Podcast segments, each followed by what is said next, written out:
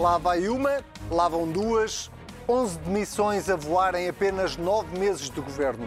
A última, a secretária de Estado da Agricultura, não só aguentou bem menos que uma alface, como fez apodrecer as palavras do Primeiro-Ministro em tempo recorde. Se estiver ferida a ética republicana, a secretária de Estado será demitida, como se houver alguma vez eu ferir a ética republicana, eu próprio me demitirei. Se a ética da República ficou ferida, não sabemos. Mas lá que o Primeiro-Ministro ficou a sangrar com a machadada que o Presidente lhe deu, disse que não haja dúvidas. O problema de, se quiser, de um ónus político. O ónus quer dizer uma realidade que constitui uma limitação política a partir da exercício da função. A moção de censura ainda não tinha acabado no Parlamento e já Carla Alves estava a arrumar o gabinete. Ao contrário da ministra, que a escolheu e que jura a pé juntos que não sabia de nada. Isto depois da ex-secretária de Estado ter também ela jurado a pé juntos que lhe tinha contado tudo sobre os processos judiciais do marido. Confusos? Ainda só estamos no início. No meio desta trapalhada toda, António Costa decidiu inventar à pressão um mecanismo de escrutínio de futuros membros do governo.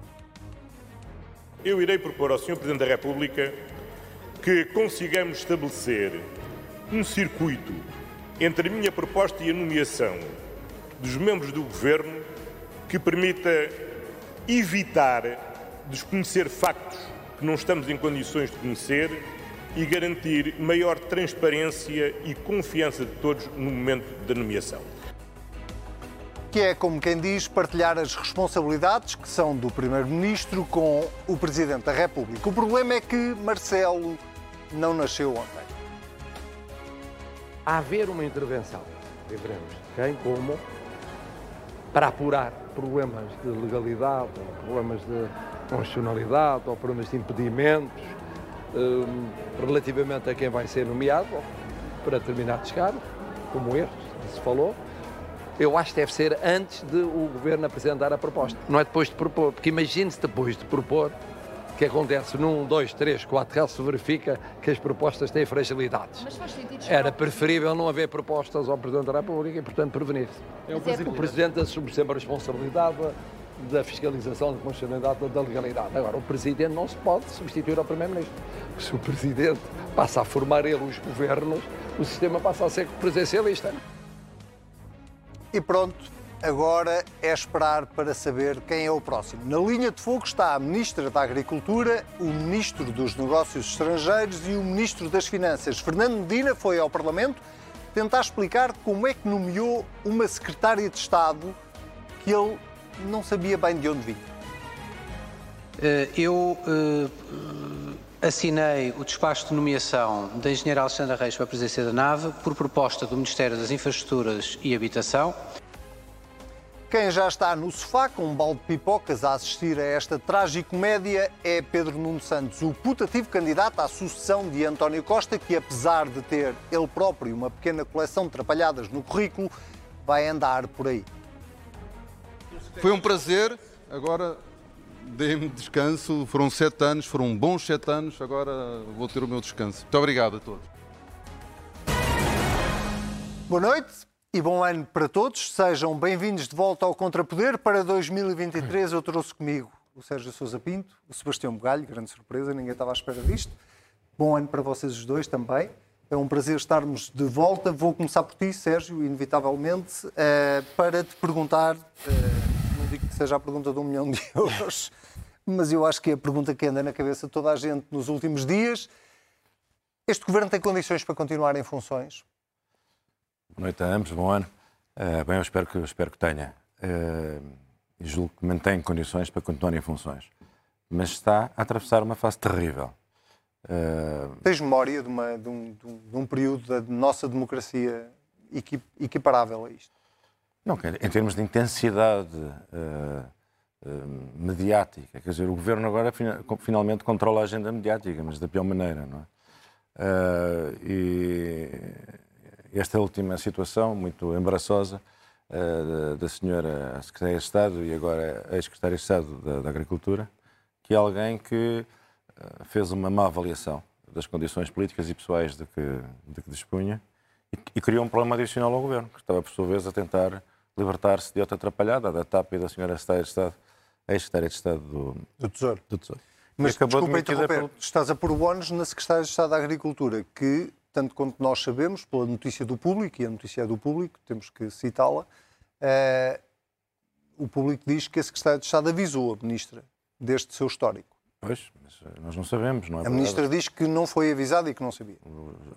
O Público é um jornal que nos habituou à informação fidedigna, mas eh, a verdade é que nós não sabemos e a senhora Ministra da Agricultura já veio desmentir eh, isso mesmo e não estamos aqui em condições de aclarar essa, essa situação. O que é certo é que a senhora Secretária de Estado acabou demitida pelo Presidente da República. Na verdade, em- toda a gente viu em direto a demissão da, da senhora Secretária de Estado do Presidente da República, que esclareceu que eh, a senhora estava numa situação de, de diminuição política e de facto estava e essa diminuição política podia ou iria eh, inevitavelmente contaminar contaminar o governo e enfraquecer politicamente o governo. E eu acho que o Presidente da República fez um favor ao governo porque a situação eh, ia continuar a apodrecer e, e nós vimos que o Primeiro-Ministro estava na disposição de segurar a Sra. Estado na- na- no debate da moção de censura, no, no debate no plenário da Assembleia da República. E, portanto, eu acho que o saldo é esse. Acho que o Presidente da República eh, foi, foi útil ao Governo e fez um favor ao Governo, porque esta situação tinha que ser sanada de alguma, de alguma maneira e esta era aquela que, que, mim, que melhor, que melhor serve e melhor preserva o Governo. E agora tem que se reorganizar e tem que se preparar para entrar numa fase nova. Temos que sair deste, deste ciclo horrível de, de, de erros de casting, de soluções mal explicadas, enfim. Vamos por partes, porque temos, Desviam o país das questões essenciais. vamos por partes, porque isto acontece a uma velocidade tão estonteante, Sebastião, que, que, eh, nós temos vários ângulos de análise aqui. Deixa-me ir ao ponto inicial que fui ao Sérgio. Uh, já te ouvimos esta semana várias vezes defender que uh, é preciso irmos para eleições. Uh, portanto, não te faço a pergunta da, mesma forma que fiz ao Sérgio, mas uh, o que te pergunto é, perante a posição do Presidente da República, que claramente não está a tentar evitar eleições antecipadas, ou pelo menos dissolver a Assembleia da República, perante a posição do principal líder da oposição, sobre o qual já falamos uh, a seguir, co- como é, que- como é que nós nos desembaraçamos disto? Como é que António Costa se vai desembaraçar de um processo que eh, tem nove meses, 11 ministros demitidos, 13 eh, governantes que já saíram do governo em apenas nove meses? Como é que nos desembaraçamos disto? Eu acho que se o seu Primeiro-Ministro se conseguisse desembaraçar, já o teria feito. Por isso é que, aliás, tenho... Tu achas que não há solução? Acho, são eleições. Essa é mais, mais, solução? cedo, mais cedo ou mais tarde. Eh, Eu sou ferozmente a favor, de, ou teria sido, se tivesse, se tivesse sido eu a decidir, não era? Obviamente que não, não, não sou ao contrário. Presidente? Ao não, ao contrário do Sérgio Sousa Pinto, não, não, não sou deputado na Assembleia da República, mas se fosse deputado na Assembleia da República, teria votado sem hesitações a moção de censura apresentada pela Iniciativa Liberal. E creio que estamos a caminhar para um cenário onde as eleições são uma inevitabilidade antes de 2026, por razões muito simples. Quer dizer, Espera, espera. Antes de 2026? É- Claro. Ou Neste- seja, eu nós, acho- nós lemos no Expresso esta semana uma fonte da Presidência eu acho que vamos para eleições. Deixa-me lá- deixa-me dizer que queria dar pelo menos um ano ao Governo. Pois, mas mas eu- estás a falar em 2026? Eu só acho é que antes deste ano terminar, já há algo que é claro, que é o governo não merece a maioria absoluta. A maioria absoluta é um fator de instabilidade, tornou-se um fator de instabilidade muito maior do que qualquer governo minoritário com geringonça ou sem- ou sem geringonça. E depois temos que nos perguntar se algum governo de direita ou esquerda deve continuar em funções quando perde a Ministra da Saúde, o Ministro das Infraestruturas, no meu entender também vai perder o Ministro das Finanças e corre o risco de também perder o Ministro dos Negócios Estrangeiros. Portanto, eu, eu não sou ferozmente a favor de eleições, sou a favor deste governo cair. Uma coisa é a consequência da outra. Eh, agora, sobre este governo, e o diagnóstico que eu quero fazer, antes de devolver a palavra ao Sérgio, é este. O governo não aprende nem se arrepende. Porque isto não foi só um caso, ou só dois casos, ou só três casos. Há aqui um padrão. E fazendo aqui uma enumeração muito breve. Não foi Alberto Coelho, nem Miguel Alves, nem Alexandra Reis, nem Carla Alves que se autoconvidaram ou autopromoveram. Foi o governo do Partido Socialista que promoveu estas, estas pessoas em várias pastas e várias tutelas, apesar de já ser público que elas não tinham a menor condição para exercer funções. Vamos lá ver. Já havia uma auditoria e uma investigação criminal a Alberto Coelho quando o ministro Cravinho o promoveu para, uma- para presidir uma empresa pública. Já havia três processos públicos a Miguel Alves quando o primeiro-ministro o convida para secretário de Estado adjunto. Inclusive, Miguel Alves fez uma sessão da Assembleia Municipal inteira em caminho a explicar-se. Escreveu um artigo Já havia, já havia uma notícia da indemnização milionária da Alexandra Reis antes dela ser convidada para secretário de Estado, inclusivamente com uma resposta oficial do atual governo, onde Medida já era ministro. E já havia uma, uma acusação ao marido de Carla Alves e também já havia uma investigação onde as suas contas conjuntas estavam arrestadas. Portanto, a questão aqui é que o governo convidou, sem filtrar, pessoas que publicamente não tinham essas condições. Portanto, o argumento do não sabia é porque não se procurou saber algo que todos nós conseguiríamos ter sabido. Esse é que é o ponto. Esse é que é o ponto. Sérgio, eh, deixa-me perguntar-te uma coisa. Aqui. Podes, podes, eh, comenta, por O favor. Sebastião explicou eh, que, eh, não sendo ele deputado, eh, está numa posição diferente. Eh, mas aqueles, eh, mas o o Sebastião, o que o Sebastião diz é que eh, não é a favor da chuva, mas é a favor que cai água do céu. Quer dizer, eh, por ele derrubava o governo, mas não quer um governo novo. Então como é que ficávamos? Não, não, eu não que não queria um governo novo. não quero é que este- eu não- eu não quero que este governo pronto. continue. Mas o governo, mas dizer, tem que haver eleições, não é? Tem que haver eleições. em Claro que tem que haver eleições. Senão entramos num território novo de experimentalismo constitucional que não, eu concordo totalmente não me parece nada que, que- Até porque há vários, vários problemas. Quer dizer, é evidente que este governo revela dificuldades no recrutamento do seu pessoal eh, dirigente, dificuldades de, de renovação. Isso, aliás, é a natureza das é a mãe de todas as dificuldades que temos aqui a analisar. E, Mas é inevitável, desculpa só este parênteses, é inevitável, essas dificuldades são inevitáveis. Ou seja, o governo não podia abrir um bocadinho mais, para além do espectro. Ah, bem, há várias razões, partidário. há várias razões que concorrem para explicar essa, essa dificuldade. Uma delas tem a ver com a idiosincrasia das pessoas e do Primeiro-Ministro, que Hum. tem preferência por eh, pessoal político com um determinado perfil. E depois há outra razão que tem a ver com o regime. Quer dizer, Não acho o contrario, eh, posso acrescentar isso. Eh, Eu, eu, eu, Sim. não és tu. Ah, e, e depois também há uma questão aqui mais funda, que tem a ver com, com com o regime. Parece que as reservas do regime estão a esvair. Quer dizer, Uhum. o problema é geral, não é só um problema que afeta o Partido Socialista e que se vai notando perante a passividade de todos ah, em certos órgãos da soberania, como a Assembleia da República. Há uma, o regime parece estar ah, com dificuldades em garantir a sua própria ah, sobrevivência e continui- continuidade. continuidade. Com, Esse é um, esse é um ponto muito com- importante. Com, com o pessoal político É um ponto muito importante. à, altura, à altura das responsabilidades de servir o país e, e- e- e merecer o respeito e a consideração ah, do país. Mas eu acho que a pior solução neste momento era irmos para eleições. Seria mau para o país. Seria mau para o país. Ah, nunca- Seria não- pior do que tem sido até não agora. creio- este repara, eu, eu acho que seria mau para o país, eh, Sebastião. Eh, temos um governo que foi eleito com uma maioria absoluta eh, claríssima eh, há menos de um ano. A oposição não teve, não teve tempo para pôr de pé uma alternativa credível. Portanto, nós só, vamos, só íamos confrontar os eleitores com um dilema virtualmente impossível. Quer dizer, o país não, e o Presidente da República, não é deputado, não é comentador, mas é o Presidente da República, tem que ponderar isto tudo. Eh, e tem que, e o reconhece da- certamente e o que o país da- não precisa de uma crise política dessa ordem de E o grandeza. tema da falta de alternativa, que é um dos temas em que o Presidente da República coloca a tónica, eh, é um bom argumento? Não haver alternativa à direita? Não, não haver alternativa, vamos lá ver. O país ainda, ainda, ainda não se aclimatou à nova direita que saiu dos últimos meses, uma nova liderança do PSD, depois de um longo consulado do Dr. Rui Rio. Rio. Eh, eh, o Dr. Montenegro, evidentemente, também tem os seus timings. eh, e, e o país, quer dizer, não está maduro para eleições. E nós estamos a. Quer dizer, quando o sistema político não consegue resolver as dificuldades que ele próprio engendra e de repente se devolver ao- ao- aos eleitores uma solução para o país nas- no, no atual quadro, eu acho que não, é bom, não serve o país e acho que o Presidente não será entusiasta de uma solução. Mas me De, termina o raciocínio. eu gostava Só de avançar. dizer o seguinte sobre isto.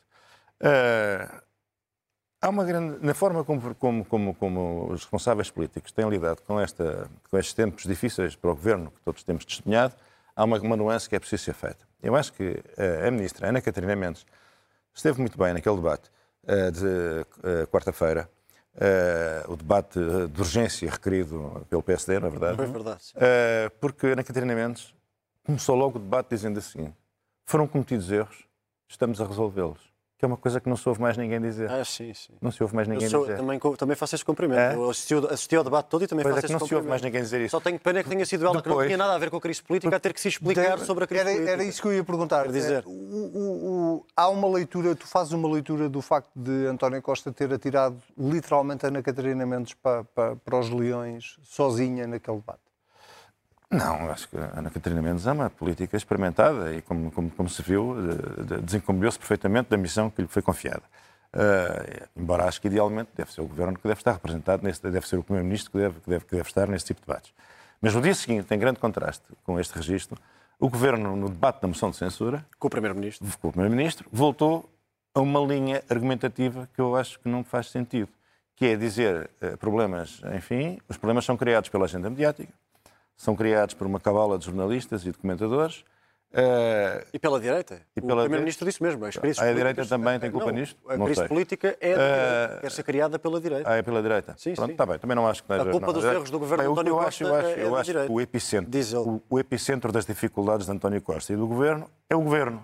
E eu acho que isto é tão evidente que não percebo qual é é a utilidade de, um- de um- uma linha argumentativa que choca de frente com, com a realidade. Pois eu também não percebi, E sinceramente. que é inverosímil. E, portanto, eu acho que, acho que o governo tem que resolver estas dificuldades que ele próprio criou, não foi mais ninguém. Eh, tem que reconhecer, para resolver o problema, que o epicentro dos problemas é ele próprio. E, portanto, eu acho que esta, esta é a linha Sebastião, útil. da- tu permites-me só que, eh, só porque eu queria avançar para ti com, com o Presidente da República, mas permites-me só que faça só aqui um- um- uma pergunta muito concreta ao, ao Sérgio. Eh, a Ministra da Agricultura tem condições para continuar no cargo? O, Fernando, o Ministro das Finanças tem condições para continuar no cargo? Bem, O Ministro da- da- dos Negócios Estrangeiros tem condições... Tu vais-me dizer, são casos todos diferentes. bem eu só, eu só te vou perguntar é como é que tu queres que eu responda a, um, Não, quero, a uma quero que pergunta respondas- tridimensional dessa ordem de tridimensional, grandeza. Ainda que são três ministros que estão, na verdade, eh, na linha de fogo. Bom, eh, Ou melhor assim, se fosses Primeiro-Ministro, mantinhas estas pessoas na tua equipa? Não, o que eu acho. é- Obrigado, Sebastião. O que eu acho. O que eu acho. Com vocês estão, isto é um- estão claramente os dois. Não, não, não. Eu agradeci genuinamente. Não foi por mal. Não te preocupes. Foi curiosidade Não te genuína. preocupes. Pronto, vocês estão mancomunados para me fazerem perguntas. Para me É fazerem uma perguntas- coligação negativa É contra uma coligação negativa contra delicadas. Eu não vou fugir às vossas questões. Ah, eu acho que os, aconte- os- os acontecimentos vêm-se precipitando de tal maneira. Não é? Primeiro eram semanais, depois passaram a ser diárias. Qualquer dia, no próprio Já dia. são horários. Já são horários. E, portanto, é difícil ao país e à, e à comunicação social e à opinião pública e àqueles que contribuem para a formação da opinião, opinião pública explicarem, digerirem e posicionarem-se face aos, aos problemas que o Governo vem, vem expondo e às fragilidades que vem, que vem exibindo, para usar a expressão do Presidente. No que toca ao Ministro da- das Finanças, eu acho que o Ministro das Finanças disse, e nós não podemos estar aqui a insinuar que o Ministro das Finanças não disse a verdade, eu não, o farei, o Ministro das Finanças afirmou com clareza, de forma inequívoca e taxativa, não sabia. Não sabia, Isso- mas isso serve como resposta? Não. Não, saber? Pois eu acho que serve como resposta, porque o ministro convidou alguém que estimou eh, competente, cuja competência ainda hoje ele próprio não pôs em questão, mas que estava envolvida, tinha um histórico pessoal numa empresa pública, tendo depois recebido uma indenização, nós sabemos qual foi, e depois teve outro, outro, outro histórico noutra empresa pública, e o, e o, e o Ministro das Finanças chegou à conclusão que a pessoa em causa já não reunia as condições políticas porque era impossível explicar ao país estas trajetórias galácticas no setor empresarial O do facto Estado. dele não ter perguntado em que condições é que ela abandonou um mandato na TAP a meio, a meio, não, a menos de meio, Menos de meio, sim. ah, não, não, não, não, em si próprio não tem uma leitura? Quer dizer, Tu- tu- tenho- tu- retrospectivamente. Tu nomeias é alguém saiu a meio do mandato na, na administração da TAP. Já nem digo perguntar quanto é que recebeu da indemnização. Admito que não se pergunte esse tipo de coisas Ou- numa, o que é que entrevista. O não que é é? que aconteceu? Mas o que é que aconteceu para sair a meio do mandato, ou ao menos no meio do mandato? Eu, não- eu não sei se ele tinha a obrigação de fazer esse tipo de inquirições. Eu estou a fazer uma coisa de eu outra sei. maneira. Tu farias a pergunta. Há uma coisa que eu sei. O que é que mudava se o plano do Primeiro-Ministro se cumprisse e ele passasse a decidir em codecisão com o Presidente da República os membros do Governo? Era, era, era o Presidente da República que tinha a perguntar à percebi- senhora da pensão? eu as- Era o Presidente da República que tinha a perguntar à senhora? Não, não, não, não. Agora faz- fez-me uma pergunta agora tens que ouvir a resposta. não, está bem. Porque o Presidente da República disse uma coisa que tem todo total uh, suporte constitucional. Que é, ele não, para já não está interessado nessa responsabilidade. Uh, e, em segundo lugar, não está interessado em, numa solução que subverte a lógica da, da e bem, atribuição e bem, dos poderes. e Mas já lá vamos o que. Eu, era isso não que é eu queria possível. Antes de irmos ao ó, Presidente, eu também queria falar do Ministro das Finanças. Não é possível, Deixa-me só não é perguntar possível uma coisa. fiscalizar. Se o Presidente da República for parte na indicação dos membros do Governo, o que põe em causa, põe em crise o nosso modelo já te compenso, é semipresidencial. uma entrevista. Calma, calma. Claro que não é uma entrevista. Calma. Estamos todos, estamos todos a debater a mesma coisa. Eu só, só quero esclarecer uma coisa para simplificar a pergunta que fiz inicialmente. O Ministro das Finanças, a Ministra da Agricultura e o Ministro da- da- da- dos Negócios Estrangeiros, para ti, são eh, casos diferentes e devem ser avaliados como casos diferentes ou, na verdade, estão ambos eh, numa situação política eh, difícil? São todos casos diferentes que têm em comum estarem numa situação política difícil. Muito obrigado. Sebastião Bugalho, eh, tu querias falar sobre Fernando Medina Sobre porque tu tens uma leitura um bocadinho mais dura sobre Tenho, a postura de Fernando Medina. Sendo eu um homem que isto até parece paradoxal, que eu escrevi artigos de elogio à performance do Ministro das Finanças, de- defendi-o neste programa várias vezes. Não, isto- não- nada disto é pessoal e era muito importante para mim que isso ficasse claro. Está claro. Responder a uma coisa que o Sérgio disse e depois responder sobre o Fernando Medina. Eu, eu, eu quero dizer aqui que tenho o maior respeito por quem não quer eleições já, e até percebo isso. Agora, isso não tem nada a ver com votar a favor de uma moção de censura contra um governo de maioria absoluta, porque as moções de censura nunca são aprovadas contra um governo de maioria absoluta. É fazer as contas. E quer dizer, o Estado... estás a falar da, da, Estou, da posição estou, estou a responder ao. Sérgio. E depois o estado da oposição e os timings do líder da oposição não podem ilibar o ano desastroso do governo. E também não poderão ilibar o governo se o Ministro das Finanças não se aguentar. Coisa que eu acho que, não, coisa que, eu acho que não vai acontecer. Já vamos ao PSD. O Fernando Medina tem condições para não tem, a não, não, não tem condições por estas razões. E é isso que eu vou dizer. É isso que eu vou dizer. Força. Fernando Medina tutela a TAP, a NAV, a CMVM e o Tesouro. Onde aconteceu toda esta embrulhada. Onde aconteceu toda esta embrulhada. O seu secretário de Estado das Finanças, João Nuno Mendes, esteve na TAP a negociar eh, as ajudas do Estado e do Governo à TAP e negociou em Bruxelas a reestruturação da TAP. Portanto, esteve à mesa a conversar com Alexandra Reis mais do que uma vez, porque era diretora e administradora da empresa. Conhecia de gingeira Alexandra Reis. Depois vai para secretário das Fin- de Estado das Finanças de João Leão e depois, que esta é a parte que toda a gente se esquece de dizer, ele é secretário de Estado das Finanças e do Tesouro com Fernando Medina, tutelando a TAP. Disse que tinha acabado de sair a mesma Alexandra Reis com que ele tinha negociado e estado à mesa enquanto foi o homem do governo para a entrada da- do Estado na TAP. Portanto, Fer- Fernando Medina já se devia ter demitido. Não, Fernando Medina não tem condições políticas, quer dizer, se o Presidente da República e o Primeiro-Ministro só não o assumem porque têm medo de eleições, porque sabem que se Medina cair, cai o governo. É só isso que segura Fernando Medina. É E a preciso- Ministra da Agricultura? A Ministra da Agricultura, quer dizer, se Fernando Medina cai, a Ministra da Agricultura tem de tá cair e, e vice-versa. Mas deixa-me só, deixa, deixa, mas do- só, deixa-me só dizer aqui uma coisa. é, o Fernando Medina disse, na sua, na sua ahm, audição protestativa do PS, eh, requerida pelo PSD, que foi ontem, sexta-feira, disse que convidou Alexandra Reis, isto é mesmo do domínio do implausível, do ridículo. E eu, por mais respeito pessoal e político que tenha pelo Sr. Ministro das Finanças, tenho que dizer isso. Isto é, isto é tentar fazer de nós parvos. Eu não posso admitir isso. Eu não vou ser, por simpatia pessoal, cego àquilo que está à minha frente. E aquilo que está à minha frente é isto. O Sr. Ministro foi ao Parlamento dizer que convidou Alexandra Reis para a sua Secretária de Estado do Tesouro, passo a citar, pelas boas indicações recolhidas pelo Ministério das Infraestruturas. Portanto, Fernando Medina quer convencer Portugal Que está... que Pedro Nuno Santos é que escolheu a sua equipa de governo. Alguém, até no PS, acredita nisto? Isso. Que era o arquirrival de, Pe- de Fernando Medina, Pedro Nuno, que escolhia os secretários de Estado de Medina. Isso já faz parte da guerra interna dentro do PS? Mas não interessa se faz parte da guerra ou não. Se- o, que, o que- o que interessa é que faz parte de uma mentira. Mas faz parte? Não sei se faz ou não se faz parte, ou se é cortina de fumo ou não é. É uma mentira. Ninguém acredita nisto, é do domínio do implausível. Quer dizer, e depois Fernando Medina vai ao Parlamento responsabilizar o Ministério das Infraestruturas por Alexandra Reis e pela sua indemnização de meio milhão de euros. Esquecendo, claro, que ele não perguntou a Alexandra Reis, ou diz que não perguntou a Alexandra Reis, sobre o- a sua saída da TAP e a sua indemnização. Mas há aqui um, um dado que também ninguém, toda a gente se esquece, que é Fernando Medina vai ao Parlamento ontem responsabilizar o Ministério das Infraestruturas pela embrulhada. Mas na remodelação desta semana foram promovidos dois quadros do PS que estavam no Ministério das Infraestruturas na altura. O novo secretário de Estado é, era adjunto no gabinete de Pedro Nuno Santos, Frederico Francisco, e a nova Ministra da Habitação era secretária de Estado Pedro Nuno. Chegou à tomada de posse ao lado dele.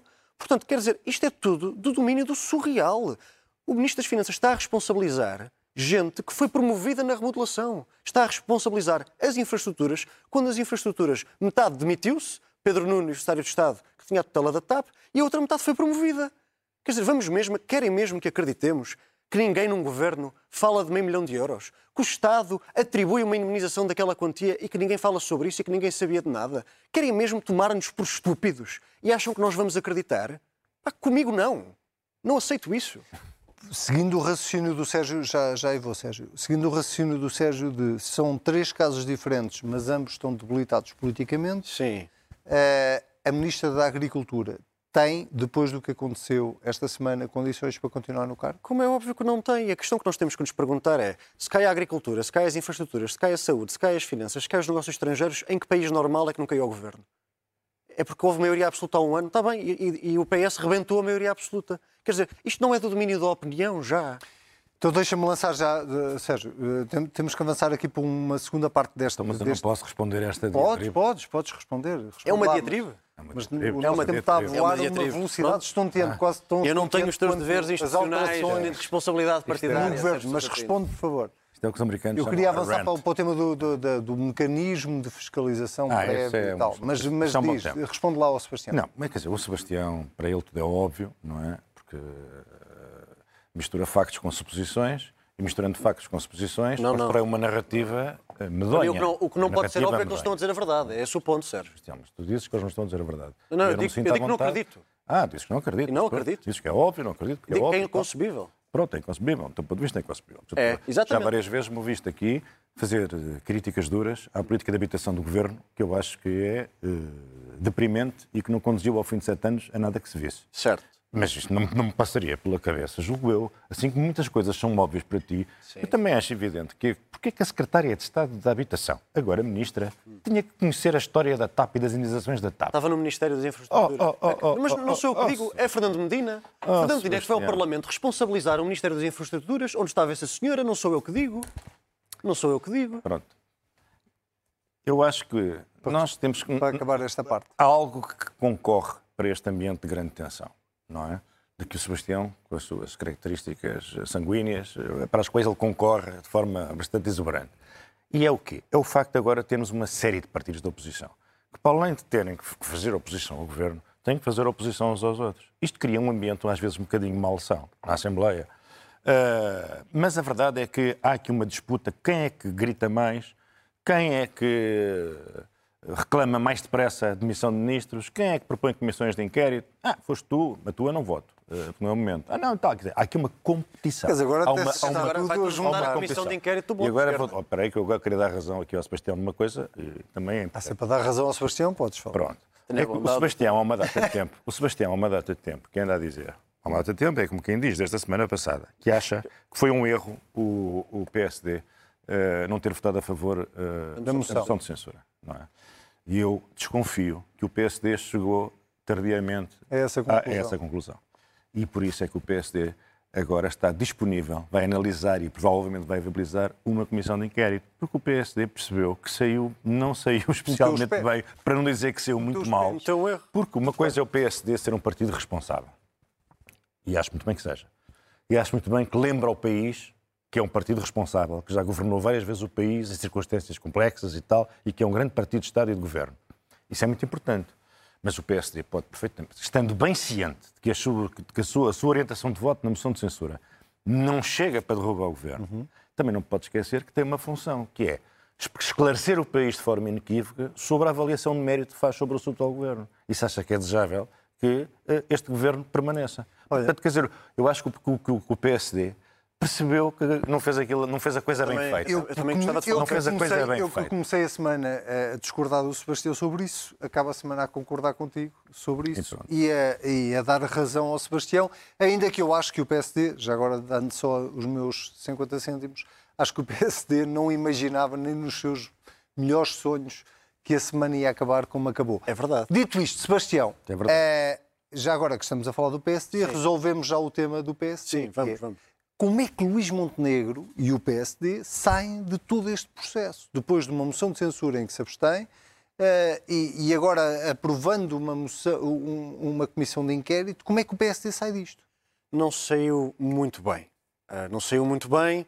E eu, olha, é mais um dos casos onde eu tenho sido extraordinariamente elogioso em relação a Luís Montenegro, como tinha sido em relação a Fernando Medina, mas aqui tem que ser crítico, lamento. Porque isto não correu bem, foi um erro. Os erros acontecem em política. Aquilo que define um líder não é se ele comete ou não erros, é como é que ele lida com o facto de os ter cometido. É, é, isso é muito importante e isso é muito diferente de condenar um erro, é condenar a reação ao erro. Portanto, vamos ver o que é que acontece a partir daqui. Uhum. A minha leitura é esta. O PSD quis mostrar a responsabilidade e acabou a passar por medroso. O PSD quis mostrar que não tem pressa e acabou por ficar para trás em relação aos outros partidos da oposição, como dizia o Sérgio Sousa Pinto. Porque comete um erro, que foi confundir a votação da moção de censura, com um governo que obviamente merece censura ao fim deste ano, com a convocação de eleições e a dissolução do Parlamento, que nunca aconteceria por causa daquela moção de censura. Portanto, Luís Montenegro pôs aos seus ombros uma responsabilidade que não é dele. Porque uh, a única pessoa que pode dissolver o Parlamento com uma maioria absoluta é o Presidente da República. E Luís Montenegro não é Presidente da República, é líder da oposição. O próprio Primeiro-Ministro, se entender que não Portanto, tem condições. Justamente, estou a falar da oposição. Claro. Agora, uh, há aqui um problema. É que, com isso, Luís Montenegro mostrou medo de ir a umas eleições que nunca iriam acontecer. E fez isso usando desculpas e argumentos que são muito perigosos para o futuro do PSD. Eu vou citar. Luís Montenegro disse: Eu respeito o voto do povo. Não pode haver uma crise política quando há uma crise social. Há uma maioria absoluta. Isto são argumentos do PSD. Uhum. Ora, o, PS, o Partido Socialista vai usar todos esses argumentos até 2026, precisamente para rejeitar ir abaixo. E isso vai ser extraordinariamente problemático. Para além do problema, deixa-me só concluir, de, inco de, de, incoerência política. Porque Luís Montenegro criou uma expectativa de ser um líder da oposição ativo. Tu achas que aquilo... se Luís Montenegro soubesse que ia acontecer isto à Secretária de Estado da Agricultura, ele teria tido este sentido? A, acho que ele teria mudado de ideias, mas a, a, minha questão é muito mais profunda que isso. É que, independentemente da Secretaria de Estado da Agricultura, teria que, votar, teria que votar a moção de censura. E, sobretudo, há aqui uma coisa que é um líder da oposição não pode ser o embaixador da continuidade do governo em funções. E quando eu vejo nos rodapés das televisões PSD, dois pontos, Costa deve continuar a governar, penso, nenhum português e nenhum eleitor do PSD percebe isso. Muito bem, vamos ao quem vota desta semana.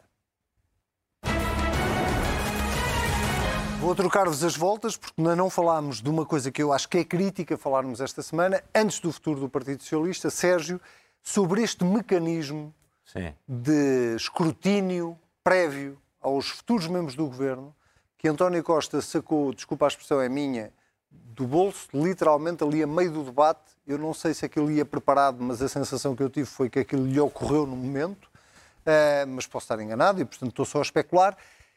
E que o Presidente da República matou para aí nos 10 minutos a seguir. Uh, faz algum sentido isto? Eu acho que o Presidente da República também foi surpreendido com, com esta ideia que não lhe tinha sido apresentada antes. Não é? Eu acho que não faz sentido. Do ponto de vista constitucional, o Presidente da República não, não pode acumular as funções de fiscalizador uh, do Governo com as de uh, selecionador de membros do Governo. Quer dizer, não é possível, porque senão ele fica numa situação de corresponsabilização com o Primeiro-Ministro, não é? Dilui-se a, a, a, fronteira institucional entre o Presidente da República e o Governo, e, o governo, e diminui-se também uh, a confiança que o, país tem que ter no escrutínio que o próprio Presidente exerce sobre o Governo, sobre, o, sobre, sobre os diferentes uh, membros do Governo. E como o nosso Governo, o nosso sistema é um sistema semipresidencial, não é um sistema presidencialista, os poderes do Presidente não se podem alargar desta maneira. E se não fossem as atrapalhadas todas, infelizes, das últimas semanas, nem ao Primeiro-Ministro tinha ocorrido tal coisa. Tal não é? coisa.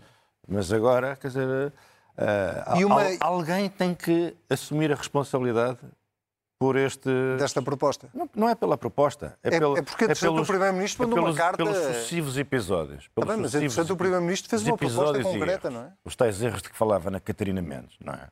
Uh, porque até agora foi a única pessoa que mostrou humildade de reconhecer que foram cometidos erros, quando entra pelos olhos dentro de toda a gente que foram cometidos erros. Ora bem. Não é verdade? Mariana Vieira da Silva também veio dizer que estas últimas semanas não correram bem. Sim, mas depois culpa, mas, mas, é, mas depois culpa a direita. É, culpa a direita e os resultados. não é assumir erros, quer dizer, vir dizer que uh, a direita, a agenda mediática, os comentadores, os jornalistas uh, que se reúnem em catacumbas debaixo da Sevelha para, para, para combinar a queda do governo e fazer malfeitorias ao doutor António não Costa. Não era suposto ter revelado às pessoas onde é que é. Uh, quer dizer, quer dizer, Esse é o Sérgio, quer dizer, esta, esta ideia de que esta ideia de que as forças do bem resistem a todas estas, a todas estas investidas, não é? Destes conjurados improváveis, não é? Isto é uma leitura da realidade que roça o demente. Na verdade, demente. E, portanto, mais valia, no interesse do governo e do país, como dizia o Dr. Soares aos comunistas, façam a vossa autocrítica. Muito bem. Sebastião, sobre esta ideia de António Costa. Foi claramente uh, assassinado antes de sequer ter nascido, porque o Presidente Mas da ele, República disse que era... mesmo depois de assassinada, mandou uma cartinha ao Presidente da República. Eu julgo que o Primeiro-Ministro, que tem a responsabilidade de uma maioria absoluta e a confiança dos portugueses, ou tinha a confiança dos portugueses que deram essa maioria absoluta, podia parar de descentralizar as suas responsabilidades. Porque as responsabilidades das crises políticas são sempre ou da direita, que, não, que não, manifestamente não está no governo e nem sequer, pelos vistos, quer ir para o governo, ou da administração da TAP, que ninguém sabe quem é. Ou então agora descentraliza essas responsabilidades para o Sr. Presidente da República. Eu acho que o Partido Socialista, quando teve a maioria absoluta, não, não percebeu o que tinha tido. Porque quando se tem maioria absoluta, há uma responsabilidade maior. E o Partido Socialista continua a fugir dela. Esse é que é o ponto. Agora, o Presidente da República, ainda a questão das FIA de Estado, no meu entender, neste ano que começou agora, de 2023, vai ser, provavelmente, o ano em que Marcelo tem mais poder Uhum. e mais responsabilidade. Vai ser um ano extraordinariamente desafiante. E é curioso porque veio a seguir ao pior ano de Marcelo, ao ano em que foi mais criticado, onde cometeu mais gafes, onde foi forçado a pedir desculpa pela primeira vez, devido às declarações polémicas que não vale a pena aqui relembrar. Portanto, depois de um 2022 muito difícil por culpa própria, Marcelo Rebelo de Sousa vai ter um 2023 muito desafiante por culpa alheia do governo. Eh, Eu espero que corra bem ao Presidente da República. Sérgio, eh, para terminarmos mesmo e avançarmos, temos muito pouco tempo, eh, uma pergunta muito concreta. Ainda vão tremer as pernas a muitos socialistas com o regresso de Pedro Nuno Santos? Não, quer dizer, eu acho que Pedro Nuno Santos tem, tem algumas características que não devem ser ignoradas nem menosprezadas. Em primeiro lugar, tem a ambição de liderar o Partido Socialista, o que em si mesmo é um atributo positivo. Eh, e é uma pessoa que eh, não esconde essa, essa- esse objetivo. Eh, é uma pessoa considerada por vastos setores dentro do partido, por razões que não têm nada a ver com a ala esquerda, com a ala direita, que isso é tudo uma fotonovela melodramática criada. É, é. Ele não é a ala esquerda do Partido Socialista? Mas quer dizer, o- o- a- a- a- as pessoas gostam de Pedro, há muita gente gosta de Pedro Nuno Santos, Pedro Nuno Santos e não se reconhecem muitas coisas à esquerda do Partido Socialista. As Isso é coisas não verdade, estão é exatamente é verdade, assim. é verdade. Pedro Nuno Santos, por exemplo, tem características. É um fazedor, quer que as coisas avancem. ah, ah, Tem carisma? Tem carisma no sentido em que quer ter um papel transformador, quer dizer, não anda aqui só a ensarlhar, quer, quer ocupar o lugar, estou satisfeito por ser ministro. Não, é uma pessoa que quer fazer qualquer coisa, não é? As pessoas percebem isso, até a direita percebe isso, eu, eu tenho conheço muita é. gente na direita É verdade que respeita a vontade de Pedro Nuno fazer, mudar alguma coisa neste país, mesmo que às vezes as coisas não corram, não, não corram como ele idealizaria. Ele saiu do governo, acho que fez bem. Acho que fez bem, não no sentido de prazo, fez bem por questão de princípio. Eh, acho que a circunstância recomendavam que saísse. Depois acho que fez aquilo bem feito, acho que fez um comunicado que toda a gente considerou sóbrio e, e bem construído.